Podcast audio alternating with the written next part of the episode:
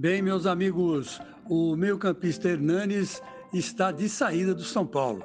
É, ele não gostou muito de ficar na reserva é, nesse novo esquema aí que está sendo implantado no time e ele prefere voltar para a Itália. Aliás, é, lugar onde ele jogou, jogou muito bem e tá, toda a família dele está lá, né?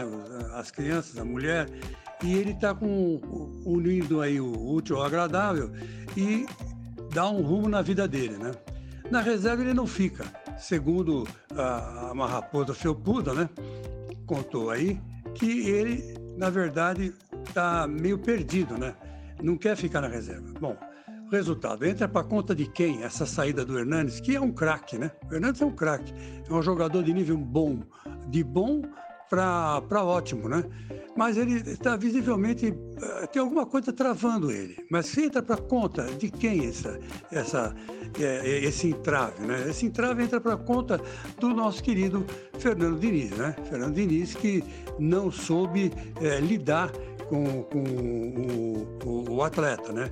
Ele que se diz psicólogo, formado em uma porção de coisa, coach e tudo mais, não soube convencer o Hernandes que ele tinha que ficar na reserva, né?